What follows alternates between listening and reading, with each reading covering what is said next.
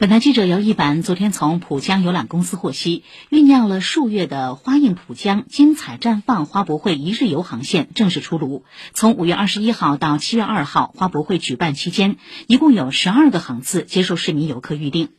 这是一条水陆联动的花博会航线，游船将于一早从秦皇岛路码头出发。约三个半小时的航程里，游客可以从容地欣赏浦江两岸的自然和人文景观。在船上用完午餐定时后，抵达崇明。下船之后，乘坐接驳车直抵花博会现场，开始四个小时的参观游览。下午四点左右返回游船，游客们品尝游船自助餐之余，还能赶上黄浦江流光溢彩的最美时段。目前，该航线定价为成人平日五百九十八元，指定日六百二十八元；儿童对应的平日价和指定日价格分别为五百二十八元和五百五十八元。